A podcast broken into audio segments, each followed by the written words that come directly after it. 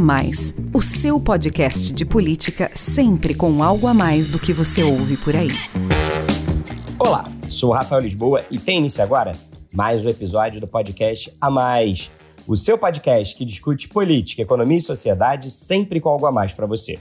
O A Mais faz parte da Bússola, que é uma plataforma de conteúdo estratégico, parceria da revista Exame com o grupo FSB. Hoje o A Mais traz aqui para você mais um debate promovido pela Bússola sobre as eleições de 2022, o último antes do primeiro turno. Faltam apenas três dias para os brasileiros se reencontrarem com as urnas. No próximo domingo, 2 de outubro, mais de 156 milhões de eleitores estão aptos a votar para escolher presidente, governadores, senadores, deputados federais e estaduais. E nessa reta final, o nosso podcast dá um panorama das últimas movimentações da corrida eleitoral na disputa presidencial, cada um dos principais candidatos tem desafios diferentes e estratégias próprias para esses dias finais. O ex-presidente Lula do PT, que aparece à frente em todas as pesquisas, tenta atrair eleitores da terceira via em campanha pelo chamado voto útil, para ter chances de vencer no primeiro turno. O presidente Jair Bolsonaro, do PL, que está na vice-liderança, trabalha para diminuir a diferença entre ele e o petista e, assim, chegar bastante competitivo no segundo turno. Já Ciro Gomes, do PDT, e Simone Tebet, do MDB, apostam na visibilidade e na exposição do debate da TV Globo, nesta quinta-feira, 29 de setembro, para uma arrancada final. Tanto se fala da eleição para presidente, mas tem muito mais em jogo no próximo domingo. A nova composição do Congresso Nacional e das Assembleias Legislativas e o comando das 27 unidades da federação. Terminada a apuração, já conheceremos o novo perfil da Câmara dos Deputados e do Senado Federal o que impactará, claro, o governo do futuro ocupante do Palácio do Planalto, seja ele quem for. As disputas pelos governos regionais, que devem se estender para o segundo turno em vários estados, também são importantíssimas no xadrez político nacional. Em pouco mais de uma hora de live no YouTube da Exame, debatemos o cenário final dessa primeira etapa da corrida eleitoral e as expectativas para a votação no domingo para presidente, governadores e parlamentares. Me acompanharam no bate-papo os analistas políticos da FSB Comunicação, Alon Feierwecker e Márcio de Freitas, e o sócio-diretor do Instituto FSB Pesquisa e da FSB Inteligência, Marcelo Tokaski. Vamos ouvir. Para começar, como sempre, eu quero ouvir o Marcelo, nosso especialista em pesquisas, que vai trazer os principais números do último levantamento do Instituto FSB para o BTG sobre as eleições de 2022. Marcelo, o que revela a 15ª rodada da pesquisa de vocês divulgada agora nesta semana final. Como é que está a preferência do eleitorado a poucos dias da votação? E a pergunta que muita gente está se fazendo em relação à disputa presidencial é que eu faço para você também. Teremos ou não teremos segundo turno? Olha, Rafael, essa pergunta é a pergunta de um milhão de dólares nessa semana, né? O que todo mundo quer saber. Por quê? Porque as pesquisas, de maneira geral, e aí eu vou detalhar um pouco a nossa, mas falando das pesquisas de maneira geral, todas elas apontam uma possibilidade de vitória, mas sempre dentro da margem de erro. Né? Então vamos primeiro falar da nossa, da nossa pesquisa divulgada na segunda-feira cedo, com as últimas entrevistas tendo sido feitas no domingo. Por que, que eu estou chamando a atenção para isso? Porque é importante a gente observar que nessa reta final, os tempos e movimentos da eleição são um pouco diferentes do que lá atrás, onde as coisas mudavam um pouco. Eu não estou dizendo que elas vão mudar agora, mas elas, se mudarem, é agora que elas mudam, né? nessa reta final. A gente teve né, nessa última rodada uma diferença de 10 pontos de vantagem no cenário estimulado, mas no cenário espontâneo também, para o candidato Lula. Né? O Lula oscilou é, na nessa semana em relação à semana anterior de 44 para 45, lembrando que ele já havia crescido de 41 para 44, então ele cresceu 4 pontos percentuais em duas semanas, enquanto o presidente Bolsonaro ficou parado ali no patamar de 35% das intenções de voto. E a soma dos outros candidatos, que há uma semana tinha encolhido de 19% para 14%, permaneceu nos mesmos 14%. Com isso, o voto válido, que é o que interessa da gente ver, porque é assim que o TSE contabiliza seus votos, né? o que é o voto válido? É quando o, TSE pega o total de pessoas que compareceram para votar no dia da eleição e descartam quem anulou ou quem votou em branco. Né? Ou seja, só quem efetivamente apertou o número de algum candidato. O Lula, em duas semanas, foi de 44% para 48% dos votos válidos. Bolsonaro ficou em 37%. A soma dos votos válidos, né, é, como é que ela é feita? Aí é só para quem não está tão habituado entender como é que ela é feita. ela, você soma todos os demais candidatos, à exceção do líder. Então, o Lula tem 45, todos os demais candidatos têm os 35 do Bolsonaro, mais os 14 dos demais. Tem 49% das intenções de voto. Então, hoje, na nossa, na nossa última pesquisa, repito, fechada no domingo à noite, é, o, a, a diferença entre ter ou não um segundo turno estava em 4% do eleitorado. O Lula precisaria, ao longo dessa última semana, né, do domingo até a, a, o, do, o domingo passado até o domingo da eleição, tirar metade desses eleitores, desses quatro pontos percentuais que a soma de todos os candidatos tem de vantagem.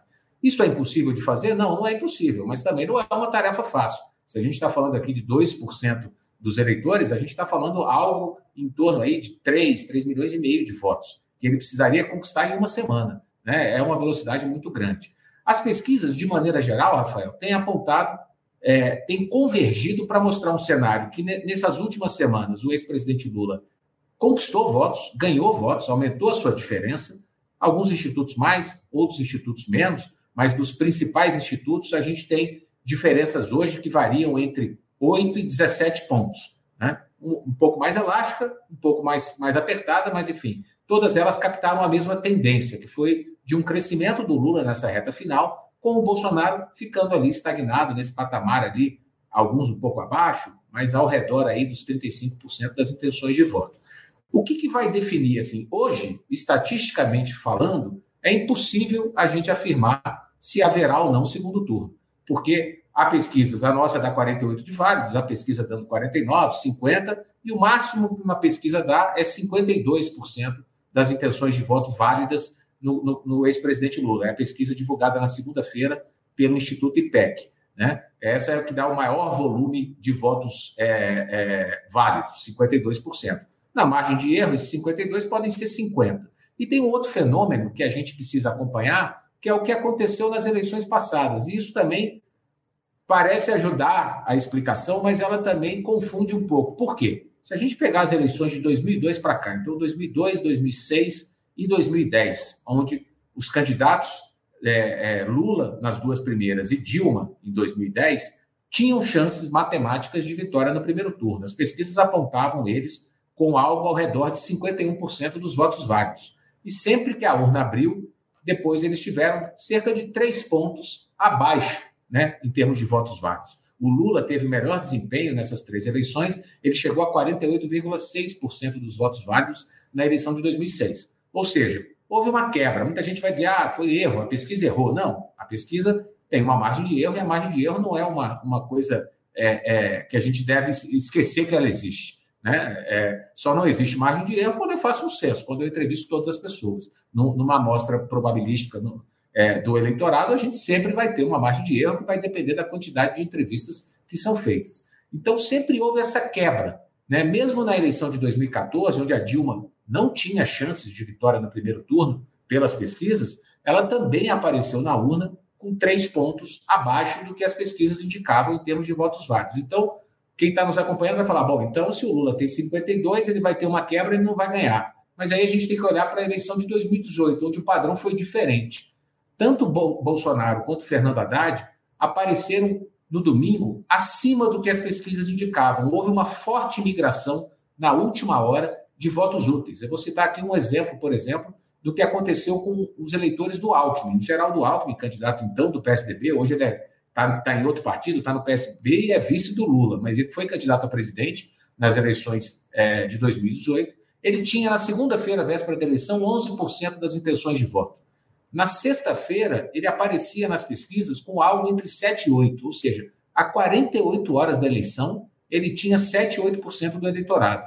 Ele terminou na urna com 3,5% dos votos, 4% dos votos totais. Ou seja, ele perdeu muitos eleitores que provavelmente migraram para Jair Bolsonaro na, na, tentativa de tentar resolver a situação já no primeiro turno, porque existia um temor que Bolsonaro não ganhasse do Haddad no segundo turno.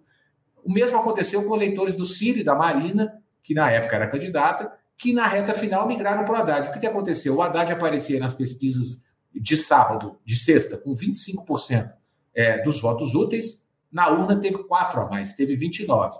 Bolsonaro aparecia com 40, teve 46, né? teve 6 pontos a mais. Ou seja, os dois cresceram. Se esse fenômeno se repetir com Lula e Bolsonaro nessa eleição, se a gente tiver o voto útil, né, é, é, dos do, no, nos dois polos, a gente pode ter uma, um reforço dessa possibilidade de vitória no primeiro turno. E aí, para encerrar, a gente tem que lembrar um pouco do que é o conceito de voto útil, né? A imprensa fala muito, os candidatos também, naquele voto útil que é: eu, eu vou deixar de votar no candidato em quem o eleitor acredita para votar num candidato que tem mais chance de derrotar o outro é, que ele não quer ver eleito presidente de jeito nenhum. Né? Esse é, é um dos raciocínios. Mas tem uma parte do eleitorado que também tem um voto útil no sentido da utilidade. Eu não quero perder meu voto. Eu não quero votar num, ele... num candidato, eu não estou defendendo isso aqui, né? Eu estou falando aqui na primeira pessoa, mas o eleitor não quer perder o seu voto. Ele quer votar no candidato que tem a chance de ganhar. Então, ele automaticamente pode, eu não estou dizendo nem defendendo que o eleitor faça isso, mas ele pode acabar migrando para Lula e Bolsonaro e a gente acabar tendo um segundo turno agora no dia 2 de outubro, Rafael. Obrigado, Marcelo. Então a gente só vai saber mesmo no domingo o que, que vai acontecer, né?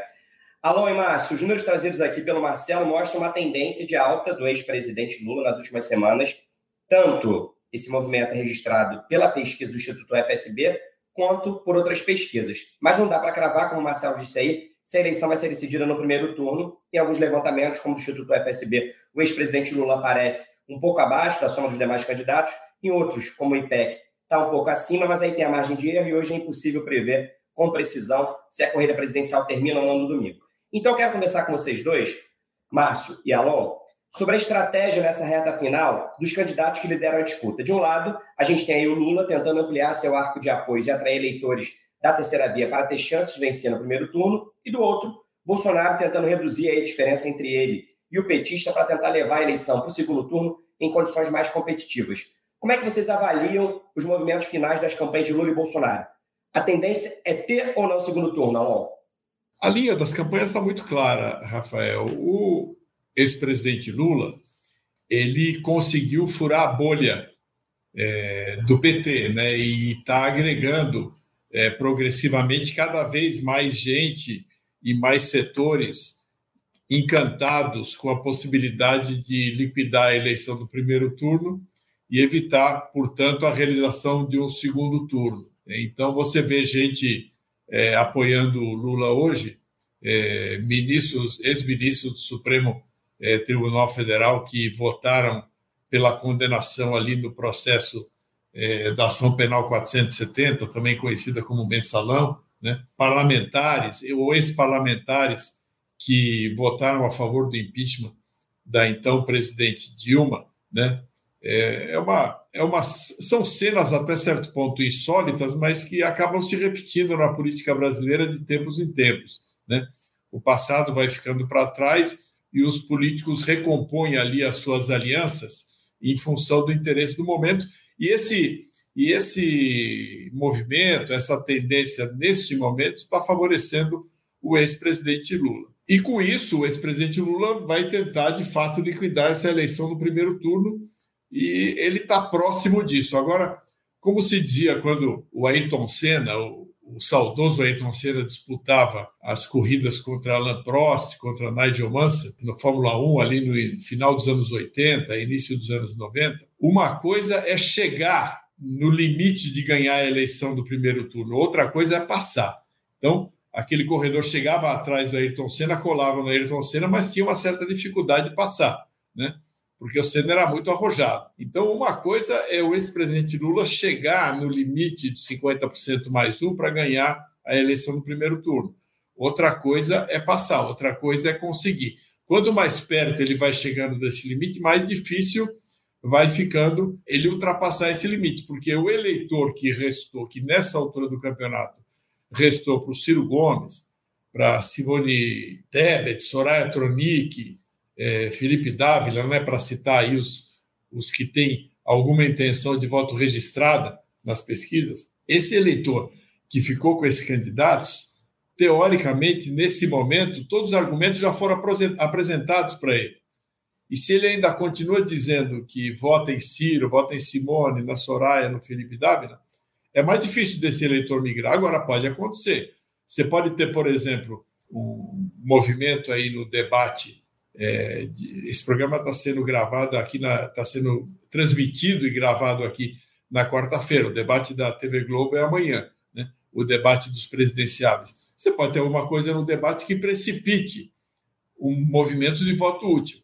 Assim como você pode ter no debate uma situação de consolidação do voto nesses outros candidatos que não Lula e Bolsonaro. Então nós temos que esperar.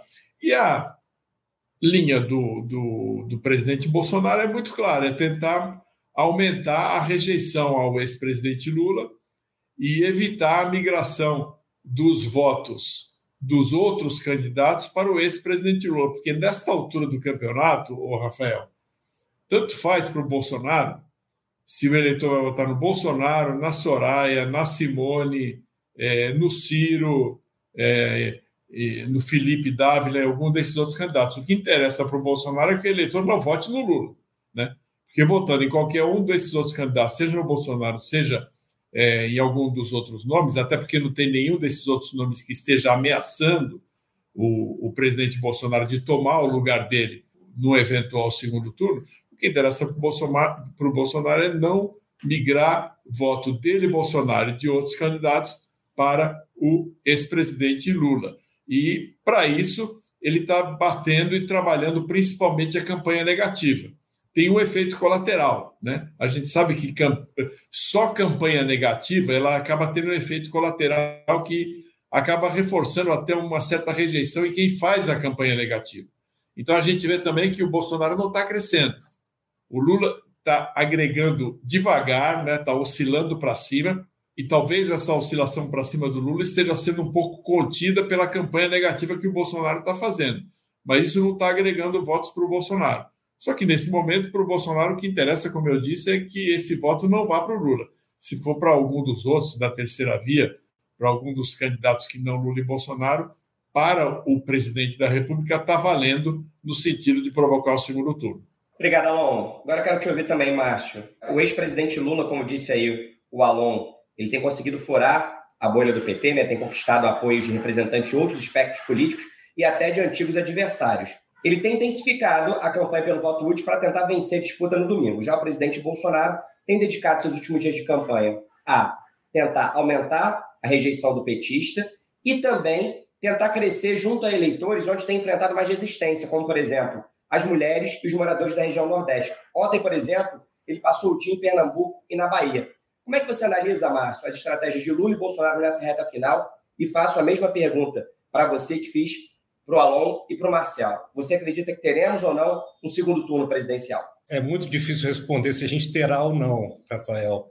Até porque é, você percebe, pelo que você está mencionando aqui, é da estratégia do presidente, do ex-presidente do presidente Bolsonaro e da estratégia do ex-presidente Lula, que eles também tem dúvida se haverá ou não um segundo turno.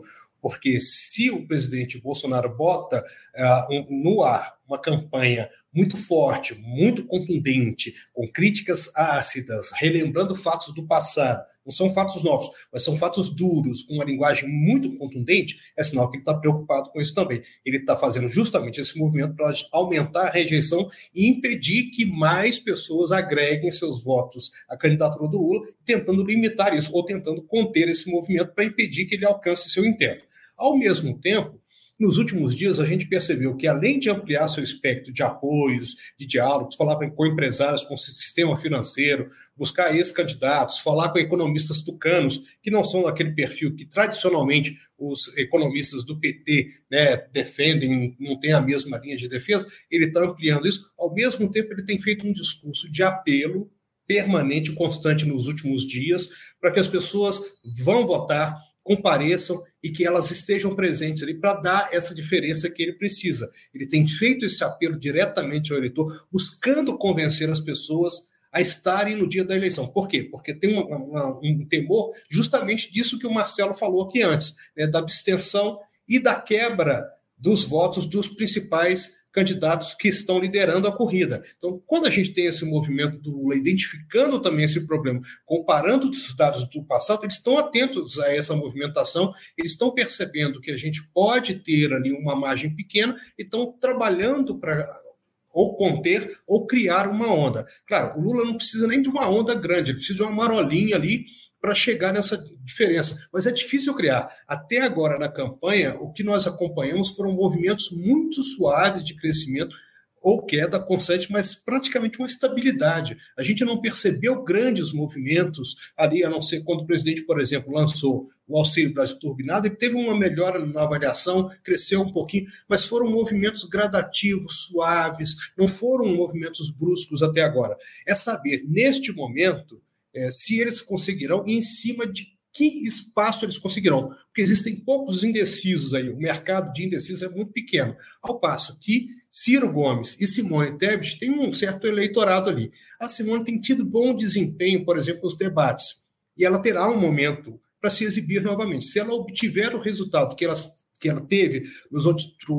dois últimos debates, pode ser que ela consiga manter isso aí. E o objetivo da candidatura dela agora é passar o Ciro Gomes. O Ciro Gomes que fez um manifesto, chamou a imprensa, é, fez um combate ali ao voto útil e foi muito incisivo nisso aí para tentar também blindar e proteger o seu eleitorado. Se ele conseguirá de fato esse intento ou não, ou se o Lula, um discurso suave, conseguirá minar isso aí e as pessoas conseguirão migrar para a sua candidatura, é difícil saber. A gente terá que acompanhar. O mais provável é que a gente tenha um segundo turno. Existe uma margem pequena aí se criar esse movimento, esse espaço aí, um, né, no, na última hora, o eleitorado migrar de algumas candidaturas, e aí, se migrarem diretamente do voto do Ciro e da Simone, ou de outros candidatos ali, para o Lula, ele realmente tem essa chance. É pequena, existe, e ele está tentando trabalhar isso. E do outro lado, os outros dois candidatos da, que estão sendo principalmente visados aí, estão tentando, tentando se proteger e o presidente Bolsonaro está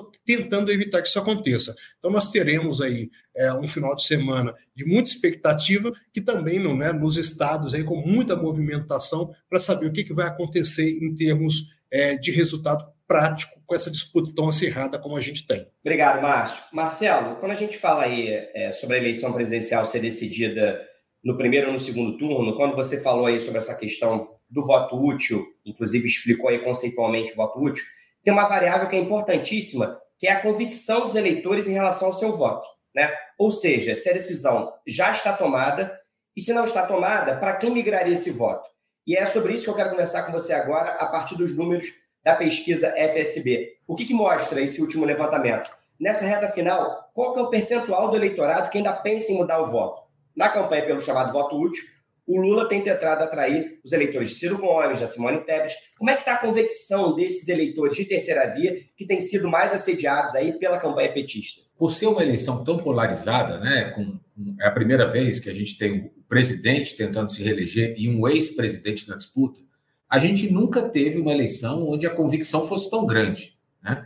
É, na última pesquisa, nesse último final de semana, é, a gente tinha só 13% do eleitorado, e aqui é um só entre aspas, porque a gente está falando aqui de 20 milhões de pessoas, né? é, numericamente é muita gente, mas 13% do eleitorado que diz: olha, eu voto em Fulano, em Beltrano, ou vou anular meu voto, mas pode ser que até domingo que vem eu mude a minha decisão. Né? Aí a gente tem que olhar para onde estão esses eleitores, na, na, nas mãos de quem esses eleitores estão. Dos dois líderes, Lula e Bolsonaro, praticamente nove de cada dez eleitores desses dois candidatos dizem que não mudam mais de voto. Isso aí já dá 72% do eleitorado que está votando ou em Lula ou em Bolsonaro e diz que não muda mais. Então, a gente tem uma surpresa na urna de aparecer alguém lá de baixo, né, em segundo lugar, é, a gente pode praticamente descartar, porque o voto útil que se discute hoje não é um voto útil de se votar em algum candidato que está lá embaixo para tentar, porque ele tem mais chance de derrotar o outro no segundo turno. Isso não está no radar do eleitor. Quem diz que vai anular o seu voto, a gente está falando aí algo né, no patamar de 5% do eleitorado, que declara hoje que vai anular o voto, a gente também tem uma convicção muito alta. Nove de cada dez pessoas estão dizendo: olha, eu não mudo mais de voto. Agora vamos olhar para os 14%. Né? O Ciro Gomes tem 7% do eleitorado. E ele tem cerca de 40% desses 7, que vai dar uns 3 pontos percentuais do eleitorado total, dizendo: olha, eu voto no Ciro, mas pode ser que até domingo eu vote. Então vamos na conta aqui, isso dá 3%. A Simone Tebet tem é, uma, uma, intenção de voto ao redor de 4, 5%, e ela tem um terço dos seus eleitores dizendo: olha, pode ser que eu mude meu voto até domingo. Tem mais 1,5% do eleitorado. Né? Então, a gente tem Ciro mais Simone Tebet vai dar cerca aí de 4,5% do eleitorado. E a gente tem mais um ponto que vem dos outros candidatos, também de eleitores não convictos. Então, votando na terceira via, a gente tem cerca de 5,5 pontos percentuais, que são pessoas que estão votando em Ciro, Simone ou na Soraya, qualquer outro candidato, que não seja nem Lula nem Bolsonaro, mas que estão dizendo, que disseram domingo passado que, olha, pode ser que eu mude minha decisão. Esses 5,5, eles podem ser suficientes para mudar a eleição e a gente ter ou não um segundo turno. A gente tem que olhar o que, que o candidato, o que, que esse eleitor diz, né? Para onde eu mudaria se eu fosse mudar meu voto? E aí, e aí é que, embora seja uma boa notícia para a campanha do Lula, que tenha 5,5% do eleitorado disposto a mudar de voto, né? A gente tem que ver que da turma toda que diz que poderia mudar de voto, quem diz que mudaria para votar no Lula nesse último final de semana, né? Claro que a gente tem uma semana de intervalo entre esse dado que eu estou falando e a eleição, isso poderia render para o Lula cerca de dois pontos percentuais.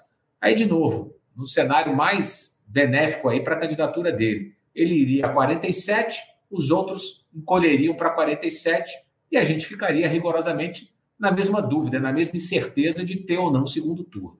Então, do ponto de vista estatístico, hoje é, é, muito difícil a gente cravar qualquer coisa. Agora, o que a gente tem que ver é que o voto útil ele se dá quando, né? Lógico, o Alon falou, tem uma mobilização do lado da campanha do Lula, mas mobilização de influenciadores, de artistas, de autoridades, economistas, jornalistas, etc., defendendo um voto útil no Lula é, é, para definir a, a, eleição no primeiro turno. É, e a gente tem na sexta-feira e no sábado, né? Porque o voto útil ele se dá quando? O processo de convencimento. Ele se dá no happy hour, né? no barzinho com os amigos, nos almoços de família no final de semana, nesse tipo de encontro onde as pessoas se reúnem, vão ter ali eleitores de, de Lula e dos outros candidatos e vai ter uma discussão ali num processo de convencimento.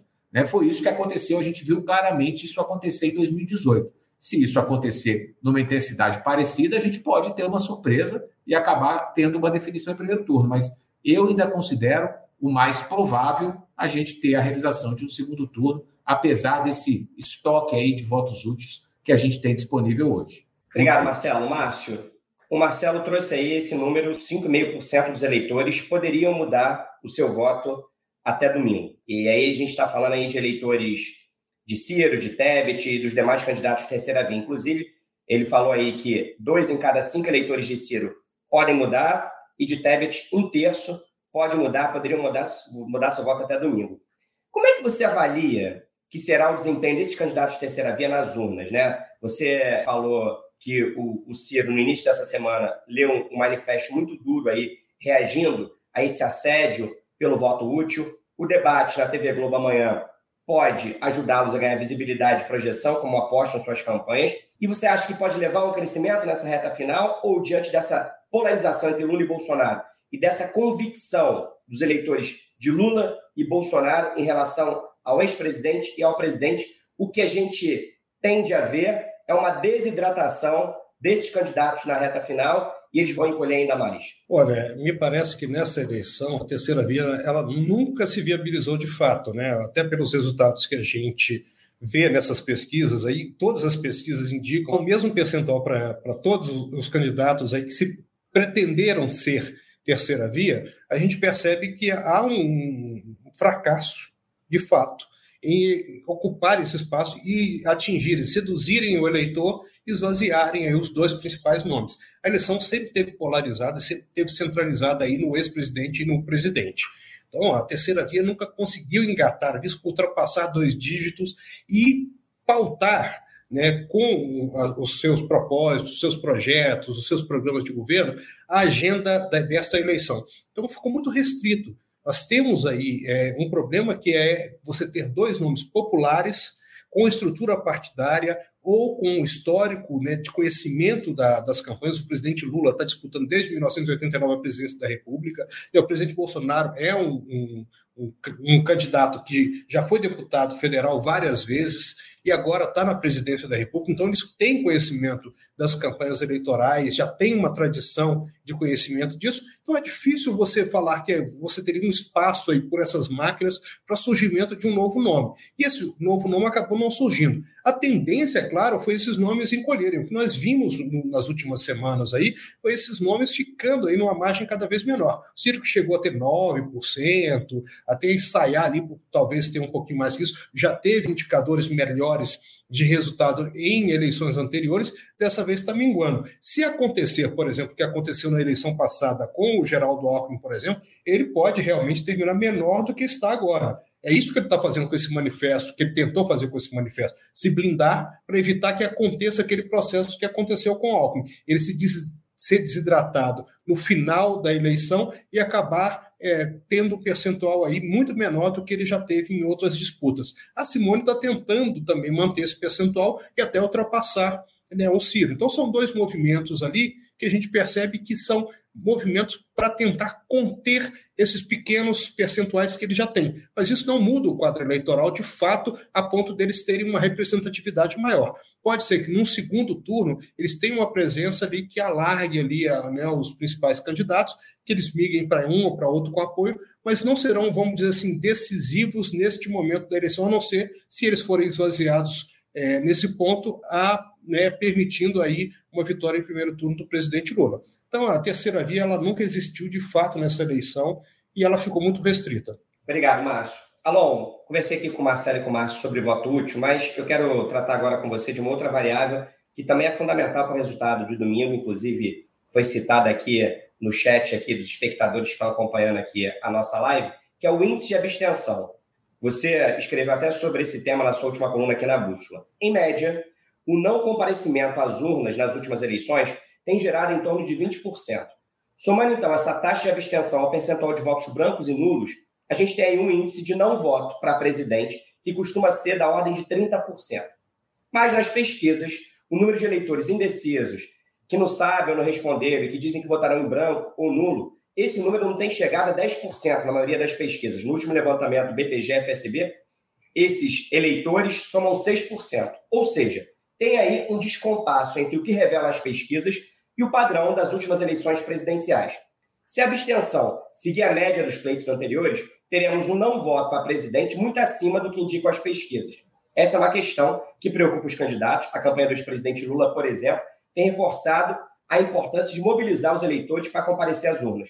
Como é que você avalia essa variável da abstenção, essa variável do não voto, que parece estar sendo captada de maneira subestimada pelos levantamentos? Quem mais se beneficiaria e quem mais se prejudicaria se o não comparecimento seguir a tendência dos últimos anos? Se você olhar as eleições desde pelo menos 1994, o líder nas pesquisas acaba tendo um pouco menos de voto na urna do que as pesquisas diziam. Ou um pouco menos ou muito menos. Por exemplo, em 2000 e 2006, o então presidente Lula, que era candidato à rejeição, à, à reeleição, ele tinha, se não me engano, cerca de 48, 49% nas pesquisas sobre o total do eleitorado, e sobre o total do eleitorado ele fez cerca de 37% na urna. O Alckmin, Geraldo Alckmin, que disputava com ele na época pelo PSDB, tinha 35% na pesquisa e fez 32% na urna. A diferença entre eles foi de cerca de 5, 6 pontos percentuais.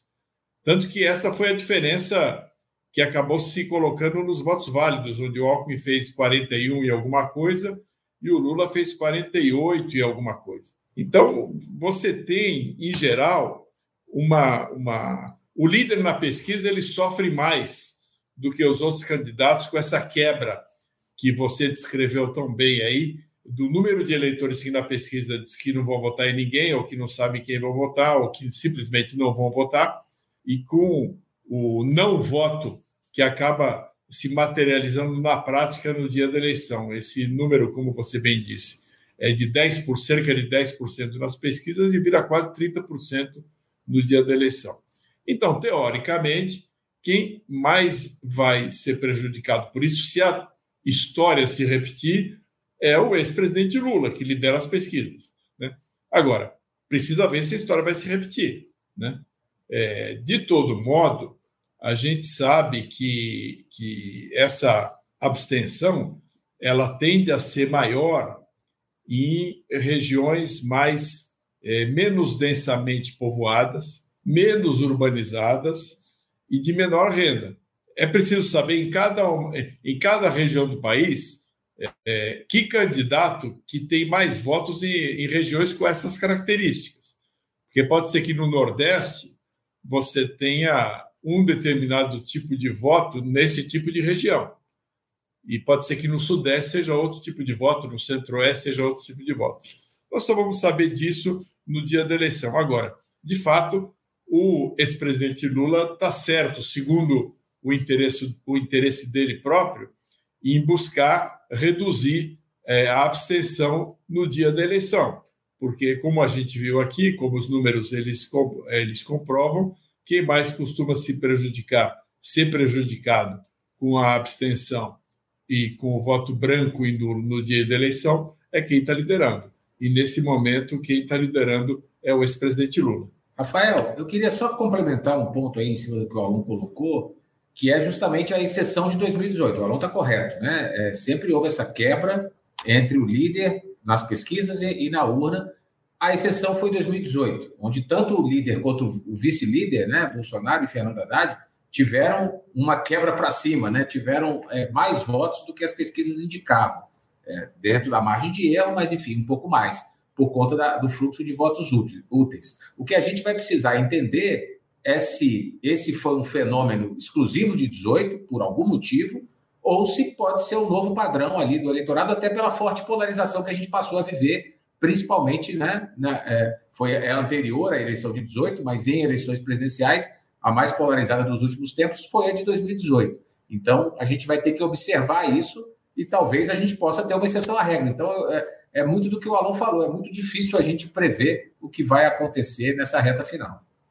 É, foi importante essa, essa fala aí do Marcelo, mas é, é, fundamental a gente notar que a eleição de 2018 ela foi uma eleição muito característica e muito, é, muito singular, porque na reta final se consolidaram dois nomes novos. Bolsonaro, Jair Bolsonaro, na época, era um nome novo, que ele vinha em processo de consolidação política e eleitoral. E o Haddad, Fernando Haddad, também era um nome, era um nome novo, que substituiu ali de última hora o ex-presidente Lula, que estava preso e que foi declarado inelegível pela Justiça Eleitoral.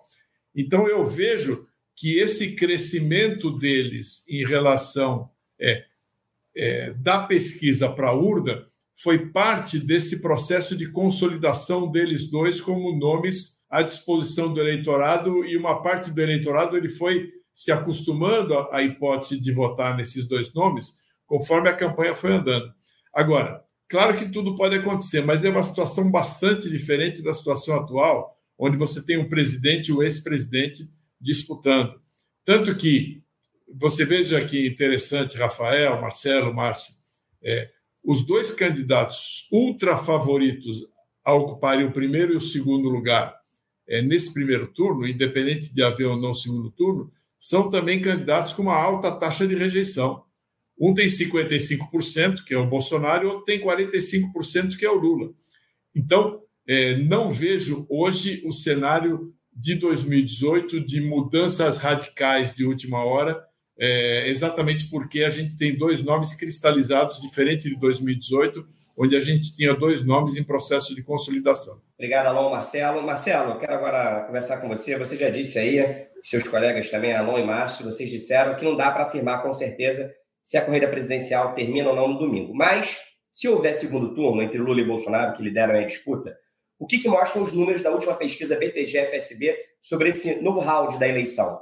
E pensando aí a preferência de cada grupo de eleitores, qual deve ser a prioridade do ex-presidente e do atual presidente nessa campanha de segundo turno? Olha, Rafael, a gente, não, a gente tem uma incerteza grande se vai ter segundo turno ou não, mas a gente tem uma certeza quase absoluta que é em havendo segundo turno, esse segundo turno vai ser entre Lula e Bolsonaro. Isso não tem nenhuma pesquisa, nenhum diagnóstico que divirja disso e a gente teria que acontecer alguma coisa muito extemporânea daqui até domingo, tem pouco tempo para isso, para mudar esse cenário. A disputa de segundo turno entre Lula e, Lula e Bolsonaro, ela, se você olhar o gráfico aqui das pesquisas, lá desde março, ela é quase uma linha reta. Lula sempre ficou ali ao redor de 52%, 53%. Nessa, nas duas últimas semanas, ele pontuou com 52% das intenções de voto, e Bolsonaro está sempre ali entre 38% e 40%. Na última semana, chegou em 40% das intenções de voto. Então, esse, esse é o primeiro recado. Né? 92% do eleitorado, ao ser obrigado, entre aspas, né, ao ter que escolher entre Lula e Bolsonaro, escolhe um dos dois. É o que o Márcio falou. A terceira via, por que, a terceira via não cresceu? Porque o eleitor ele topa votar em Lula ou em Bolsonaro. Né? Ele está fazendo sua escolha, cada um para o seu lado. Então, é, é, a gente tem um, um, volume de votos muito grande. O que acontece? Qual é, por que, o porquê dessa vantagem do Lula se ampliar até um pouco? Porque dos 14% que estão na mão de outros candidatos, de Ciro, Simone, etc., a gente tem dois pontos percentuais que vão para o voto nulo, ou que não, que não querem votar, ou que não sabem se votarão em Lula ou em Bolsonaro no segundo turno, e a gente tem cinco pontos percentuais que vão para Bolsonaro e sete para Lula. O Lula sempre atraiu mais gente desses eleitores dos outros candidatos.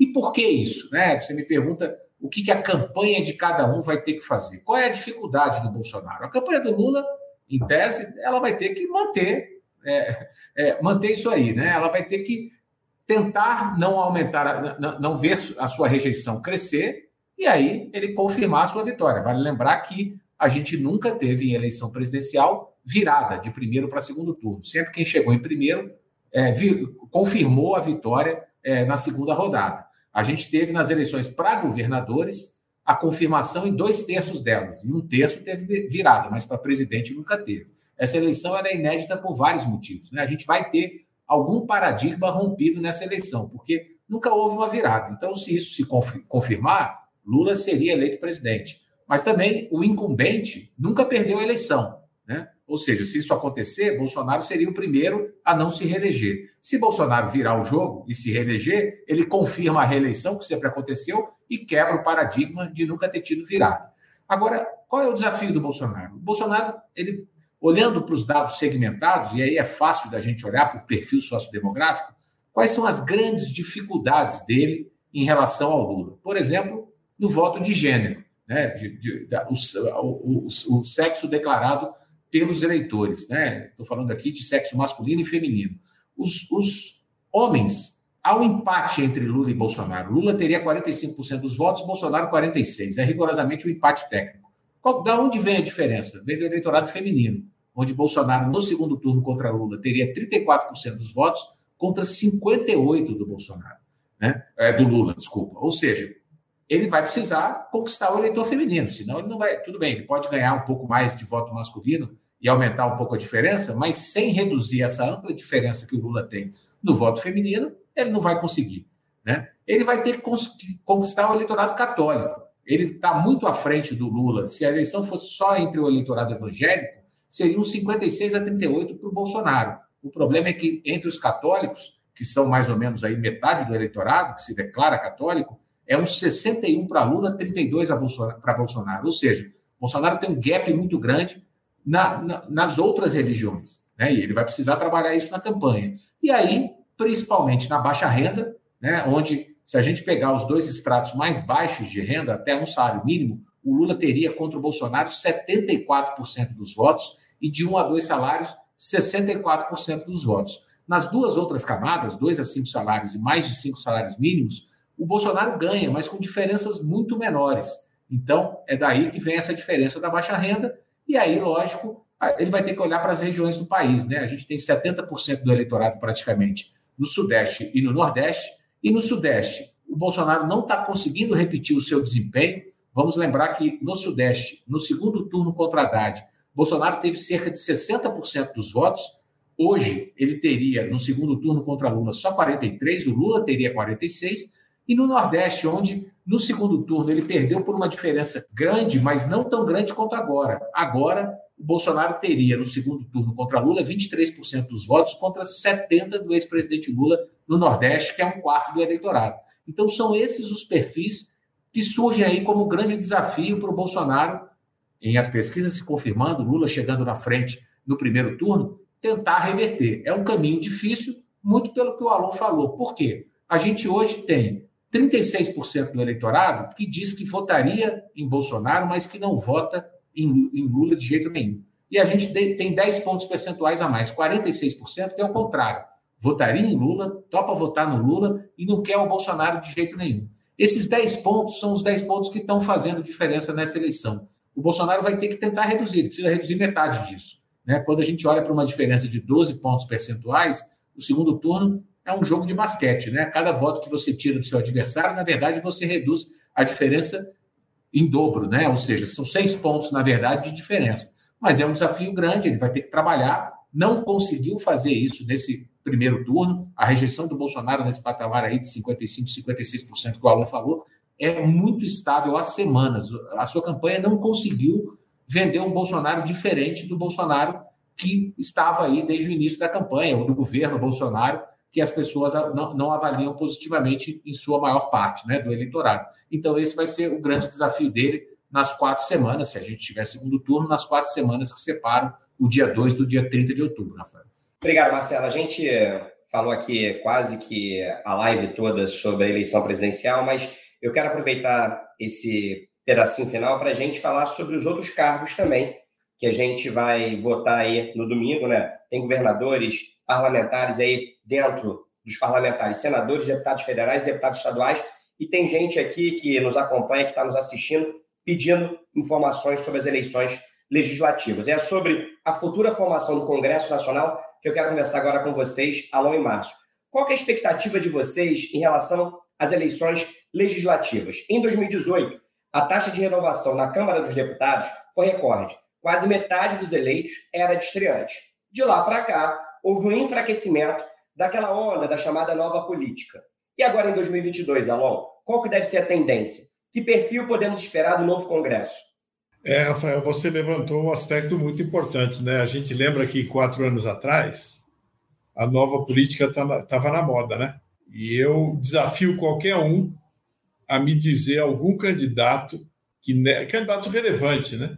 Que nesta eleição tenha tocado no assunto da nova política. O assunto da nova política desapareceu do debate eleitoral, né?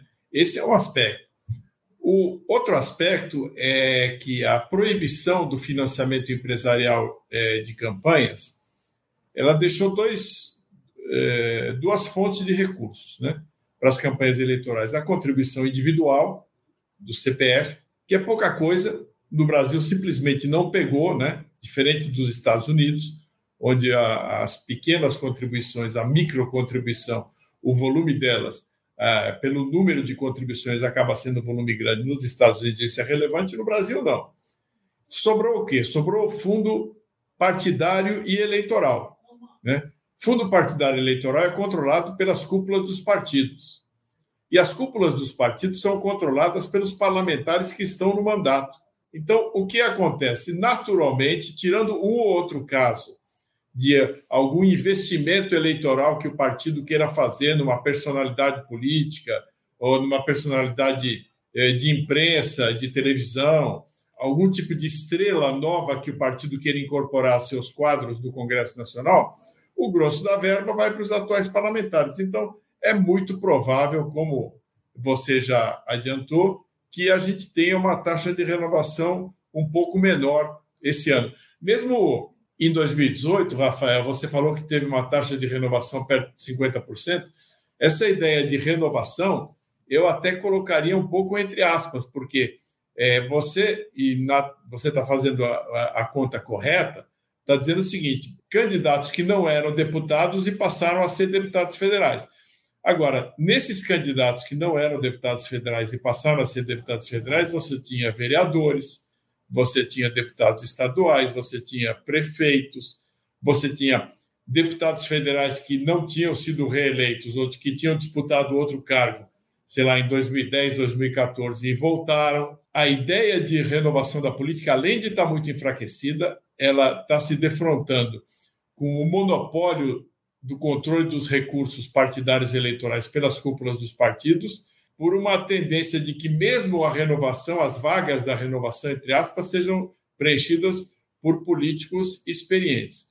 Agora, se essa tendência se confirmar, Rafael, o que, que nós vamos ter? Nós vamos ter um Congresso, de novo, com cerca de dois terços dos deputados do centro para a direita e um terço do centro para a esquerda, cerca de 300 contra 150. Eu estou reduzindo aqui um pouco o número de, de deputados, mas é 300 e alguma coisa contra é, 150 mais um certo tantinho para completar ali os 513. Né?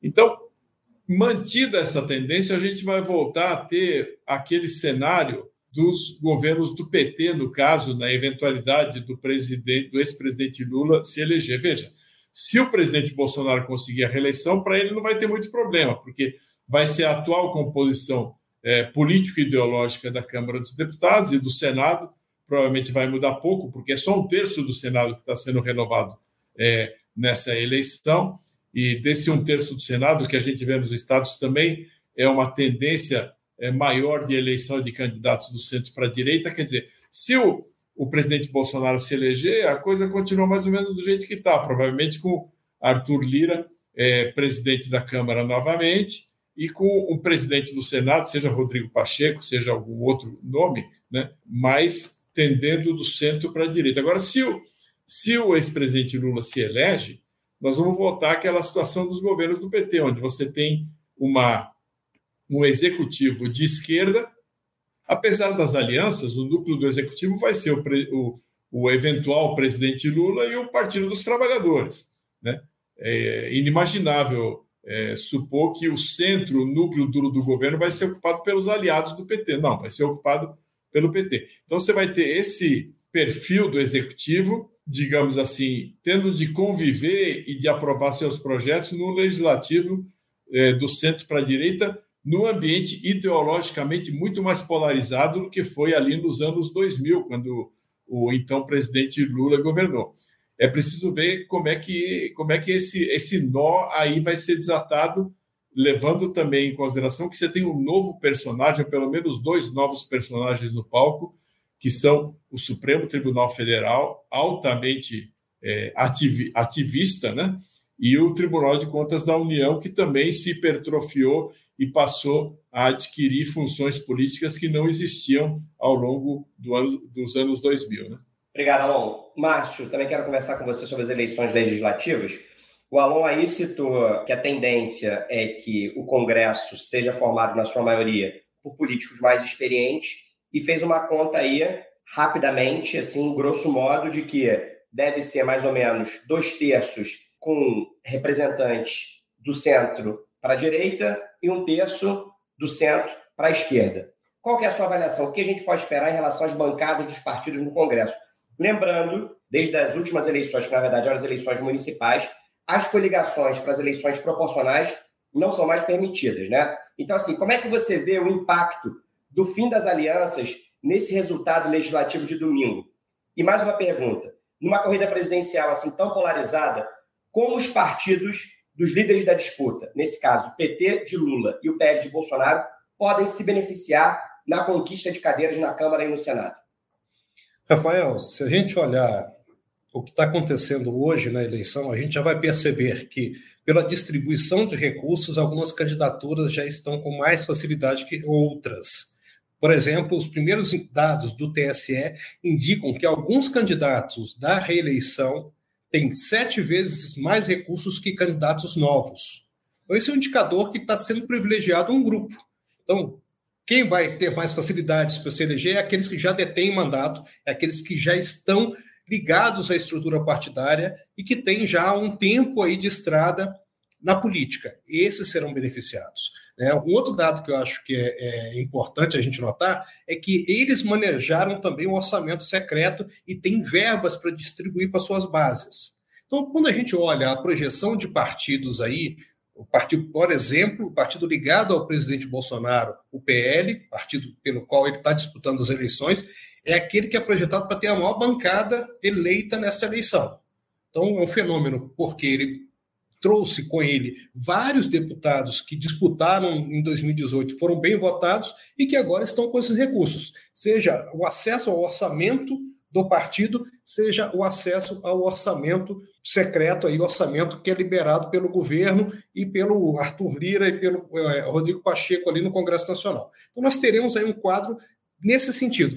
Também o PT deve ter um crescimento até impulsionado pelo resgate que ele teve ao ter a anulação né, das condenações do presidente Lula, de outros integrantes ali, e por essa campanha agora que né, o presidente Lula está tendo um bom desempenho é, neste momento, então ele deve ter um desempenho melhor. Só fazer uma observação, e queria até que você comentasse: será que essa política de frente amplíssima do Lula e de descolamento da imagem do Lula da imagem do PT não pode, de alguma maneira, prejudicar a eleição das bancadas do PT, por exemplo, para o Congresso Nacional? Porque é muita gente nessa barca, né, Márcio?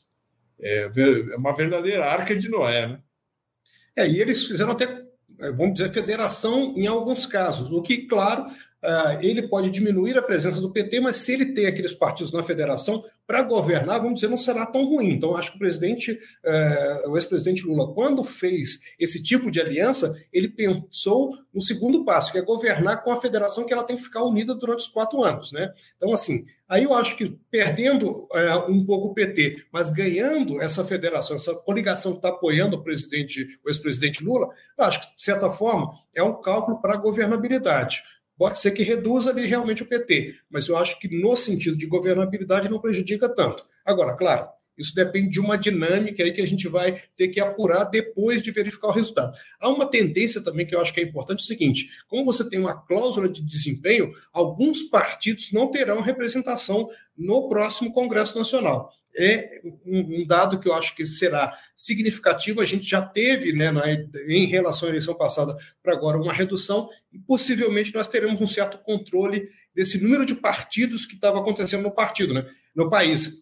Então, nós tínhamos muitos partidos com registro, com acesso aí ao fundo partidário e eleitoral e tempo de televisão com essas cláusulas de desempenho que foram implementadas, nós teremos um certo controle disso, o que é positivo para a democracia. É bom ter partidos, mas partidos demais acabam não sendo representativos, porque eles, na verdade, só reproduzem uma máquina de controle ali de núcleos que querem controlar esse fundo partidário eleitoral em benefício próprio e não ter a representação social, de fato, de, um certo, de uma certa parcela da população brasileira. Então, acho que tem uma certa impacto nessa eleição que a gente vai ter que apurar e que pode ser benéfico. Então, nesse sentido é que eu vejo que a eleição ela pode ter alguma melhoria aí nesse sentido, mas esse controle é que os partidos passaram a ter do orçamento partidário, eles definem regra, eles definem o modo operante e definem o orçamento dos partidos. Isso aí é muito controle e acaba gerando uma certa oligarquia eleitoral no nosso partido, que é ruim em certo sentido, e não gera uma democracia, não permite uma renovação. É, isso aí a gente vai ter que discutir daqui para frente, analisando o resultado de 2022. Obrigado, obrigado, Márcio. Lembrando aí para quem nos assiste que o PT formou uma federação nessas eleições com o PV e o PCdoB, justamente aí esses partidos menores. Tem a questão da cláusula de desempenho, também tem o fato de que não é permitido mais, pela legislação eleitoral, você fazer coligação nas eleições proporcionais. Então, foi uma estratégia também para esses partidos estarem juntos do PT é, nessa eleição. Pode falar, Lon. Não, e lembrando sempre que a coligação que apoia o Lula tem também o PSB, né, que está correndo sozinho, e tem uma outra federação que é do PSOL com a Rede Sustentabilidade.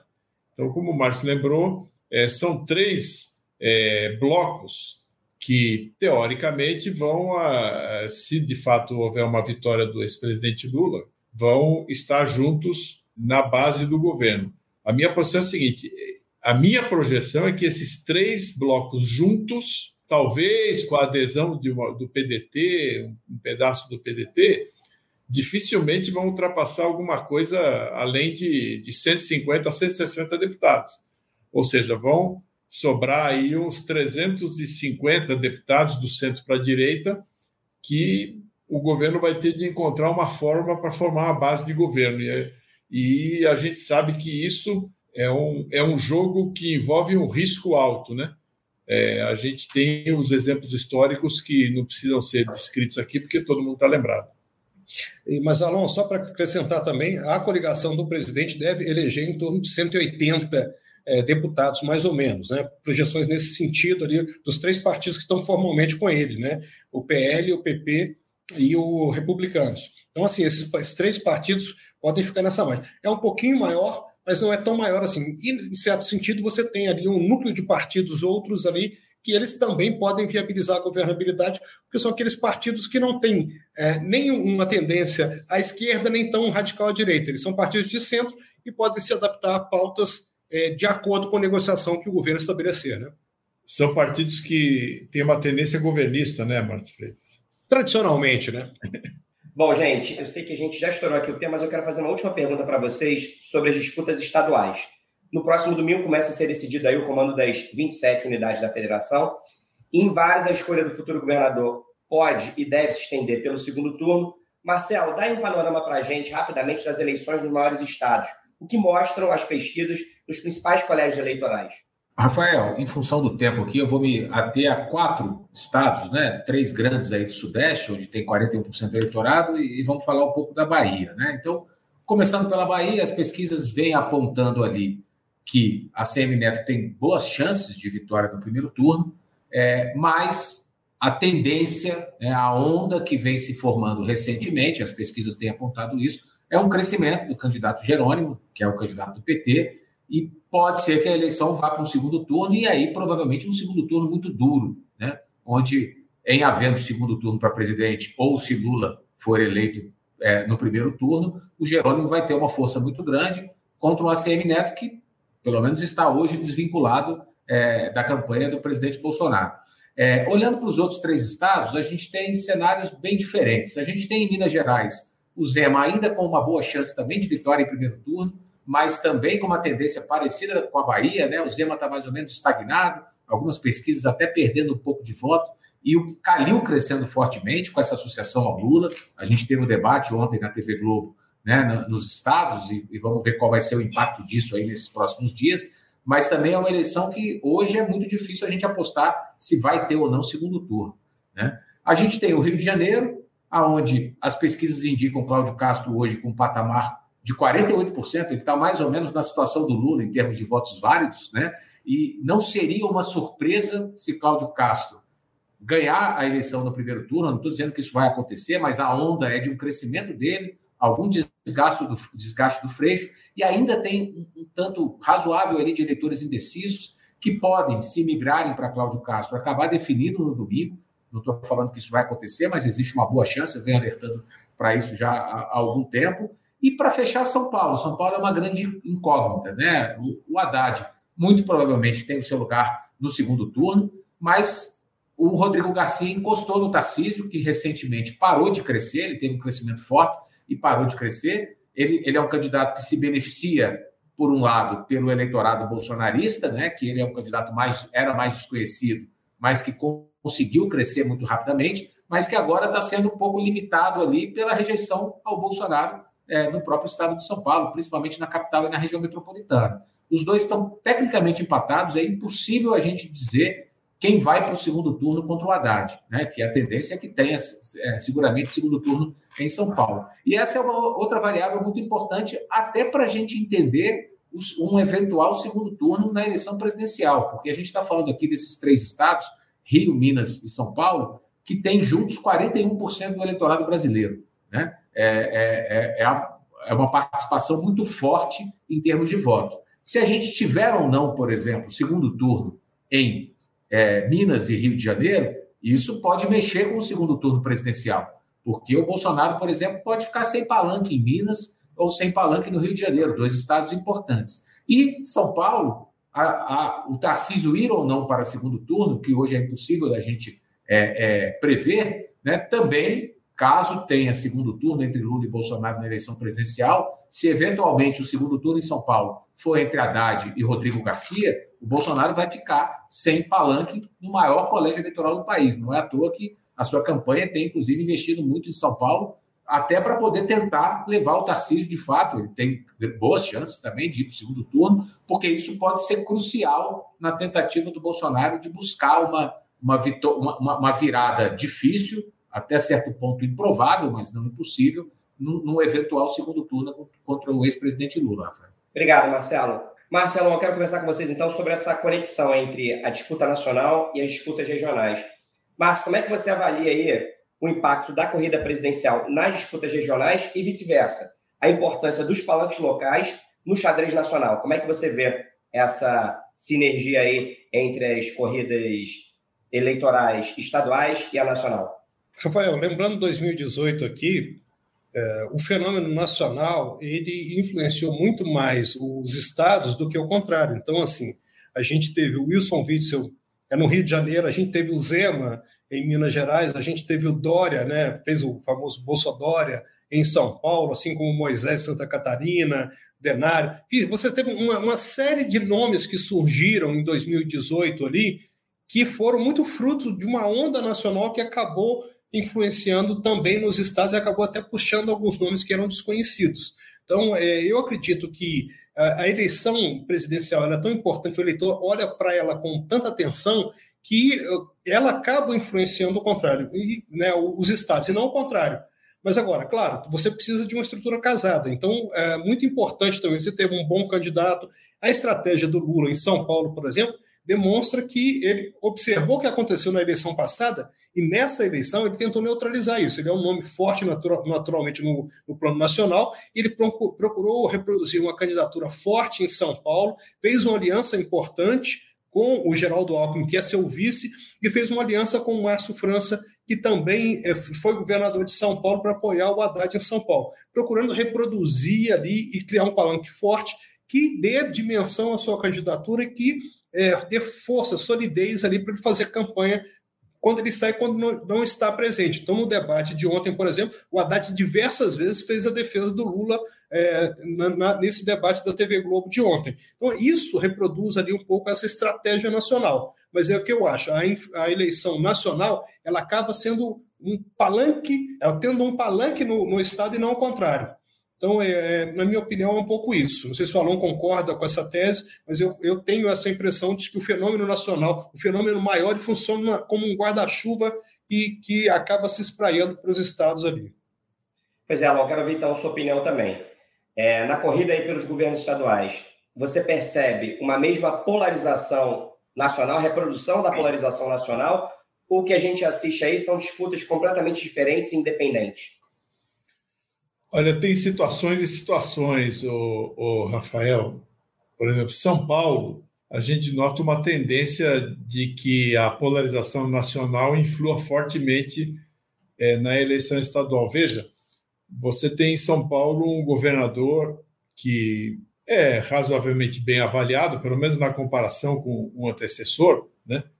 É, e você tem o, o PSDB que está no governo há três décadas, então ele tem uma presença muito forte na máquina, uma influência nos municípios, sobre prefeitos, sobre vereadores, e o governador está lutando para ir para o segundo turno. É uma situação, é uma situação completamente diferente é, do que o PSDB vem vivendo em São Paulo desde pelo menos a eleição do Mário Covas em, em 1994, né? Tem uma ameaça direta à hegemonia do PSDB, que essa, e essa ameaça vem de uma polarização entre o candidato do Lula, que é o Fernando Haddad.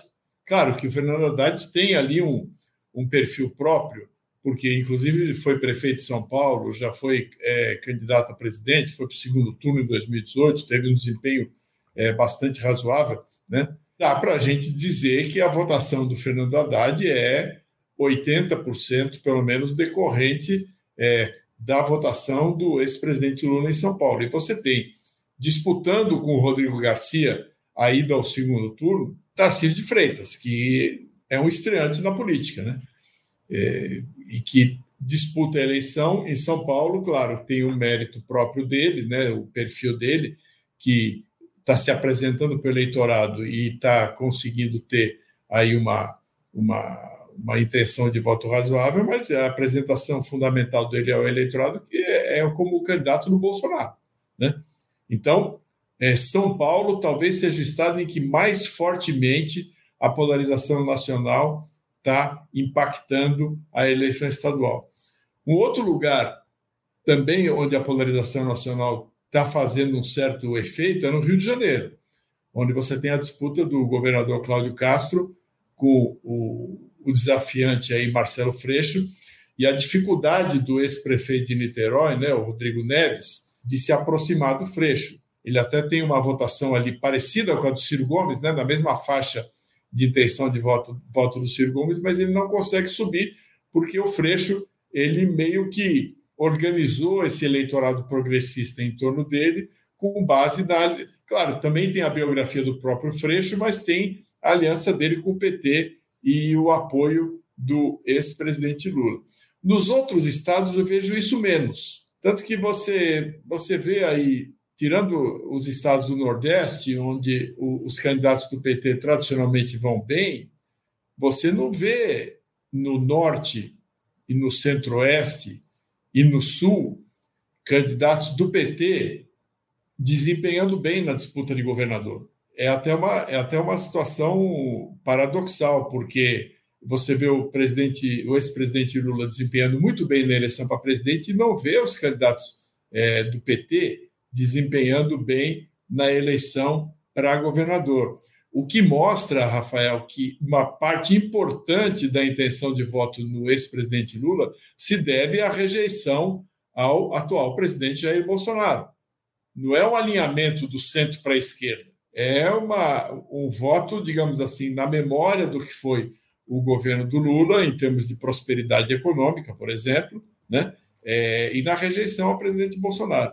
Então, eu vejo que essa polarização nacional está influ tá influenciando bastante em São Paulo, alguma coisa no Rio, talvez um pouco em Minas, mas eu, eu vejo que em Minas o, o Calil, né, Alexandre Calil, está melhorando né, o desempenho dele, não está melhorando por causa do PT ou por causa do Lula está melhorando porque sempre existiu espaço para a oposição e ele é um candidato com força política própria. Foi duas, foi presidente do Atlético num momento muito bom do Atlético Mineiro, né? Foi prefeito de Belo Horizonte por duas vezes, muito bem avaliado. Eu vejo que talvez essa polarização nacional esteja impactando muito forte em São Paulo e no Rio de Janeiro, mais em São Paulo do que no Rio. No resto do país não estou vendo não, Rafael. Você acabou de ouvir mais um debate da Bússola sobre as eleições de 2022. Foi o último antes do primeiro turno.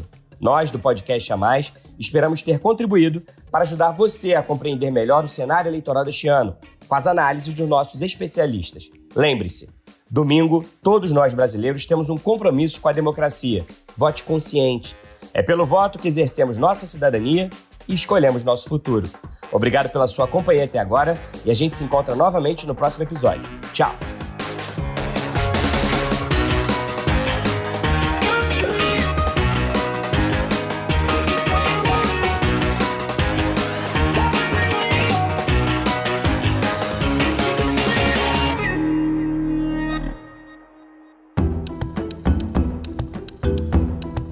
Na edição Guilherme Baldi, este podcast faz parte da plataforma Bússola, um produto do grupo FSB.